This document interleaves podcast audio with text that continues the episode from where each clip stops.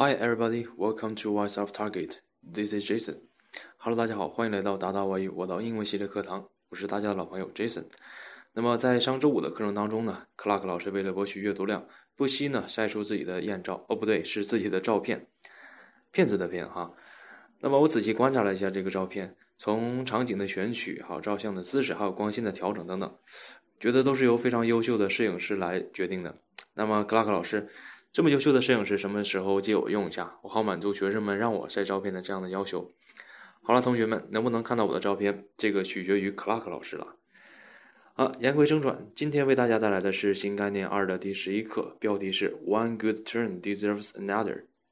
好，为大家朗读一下这篇文章。I was having dinner at a restaurant when Tony still came in. Tony worked in a lawyer's office years ago, but he is now working at the bank. He gets good salary, but he always borrows money from his friends and never pays it back. Tony saw me and came and sat at the same table. He has never borrowed money from me. While she was eating, I asked him to lend me 20 pounds. To my surprise, he gave me the money immediately. I have never borrowed any money from you, Tony said, so now you can pay for my dinner. 好，这篇文章的标题是 "One good turn deserves another"，翻译成中文叫做“礼尚往来”。讲的是这样一个事情：作者呢正在一家饭馆吃饭，这个时候呢，他的朋友 Tony 走了过来。Tony 呢曾经在一家律师事务所工作，而现在呢在一家银行上班，他的薪水很高，但是呢他总是向朋友借钱，并且从来不还。这个时候呢，Tony 看见了作者，就走了过来，坐到了一起。这个 Tony 呢从来没有向作者借过钱，但他来吃饭的时候呢。作者向他提出借二十英镑，令作者惊奇的是，马上把这个钱借给了作者。但是借给作者之后呢，他就让作者把这个饭钱替这个 Tony 付了。这就是一个很快的礼尚往来。OK，接下来呢，我们看本文的知识点。第一句话，看这个标题，One good turn deserves another。在这句话当中呢，我们看一下 turn 这个词，名词 turn 的含义之一是帮助或损害他人的举动或行为。啊，举个例子，Yesterday George did me a good turn，意思是乔治呢昨天做了一件对我有利的事情，或者是说，Yesterday George did me an an ill turn，是昨天呢乔治做了一件对我不利的事情。OK，另外一个例句，He's always ready to do a turn for others，他总是乐于为他人做好事。OK，第二个词叫做 deserve，deserve 的意思是应受、应得、奖赏或者惩罚等，值得。通常为及物动词。好，举两个例子。第一个，His words deserves attention。他的话呢，值得注意。好，Mary deserves the prize。玛丽呢，应得这个奖。Number two，He gets a good salary。他的薪水很高。这句话中呢，先说一下 good 这个词。good 在这里的意思是相当大的、相当多的，或者是相当可观的意思。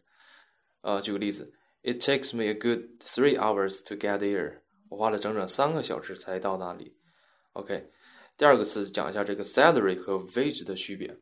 salary 呢可译为薪金、薪水，通常指的是职员、脑力劳动者，比如说律师、教师、医生等的收入。这个数额呢是比较固定的，一般是按月来支付的。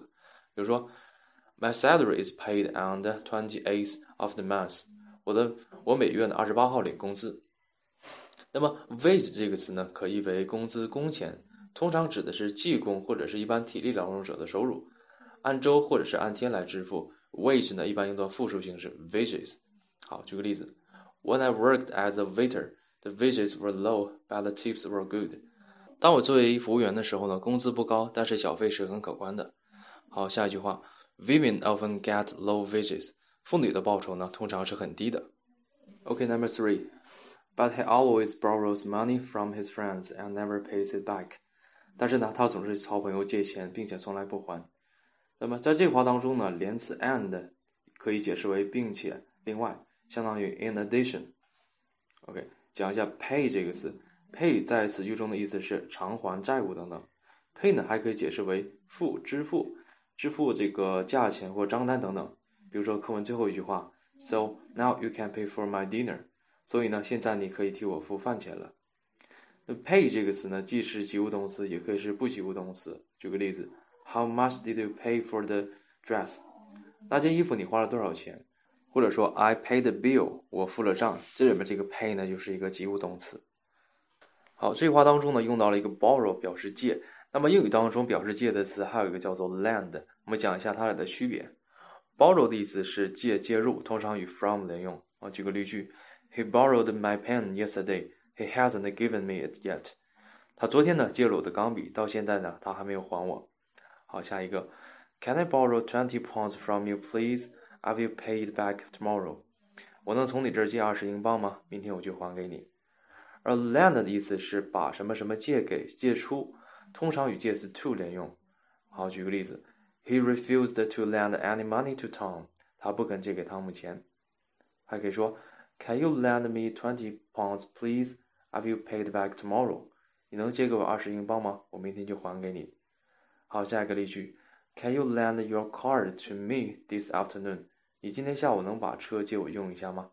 好，这个就是 borrow 与 lend 的用法。好，接下来我们看一下本课当中的重点语法。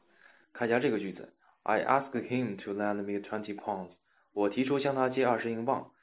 好，这里面涉及到的是动词加上名词或代词，再加上带 to 的不定式的一个用法。那么，某些动词之后的带 to 的不定式之前可以有一个名词或代词。那么，有些动词后面的名词或代词呢可有可无。但有和没有呢，经常会影响整个句子的意义。比如说，I want to speak to John，意思是我想和约翰谈话。那 I want you to speak to John，我希望你能跟约翰谈话。好，这意思是有区别的。好，但是呢，还有一些动词后面用不定式做宾语时。其后呢，通常必须有一名词或代词。这些动词有 allow、advise、help、teach、tell、request 等等。这类动词呢，不但可用于主动语态，也可用于被动语态。好，我们举几个例句：Mr. Turner didn't allow us to see the picture。Turner 先生呢，不允许我们看那幅画。好，下一个：We were not allowed to see the picture。我们不被允许去看那幅画。好，下一个。He taught me to paint. 他教我画画。Jane helped Julie to cook the meal. 简呢帮助朱莉去做饭。好，这个就是本节课的一个重点的语法点。OK，以上呢就是我们今天的重点语法点。那么今天的作业呢已经印在我们的公共主页当中。那么希望大家能够在我们的微信群当中能够积极主动的完成作业，坚持每天晨读。OK。那么如果你还没有进群的话呢，要加我们的达到小助手的微信。他的微信是 target a one。好的，今天的内容就是这些，see you next time，拜拜。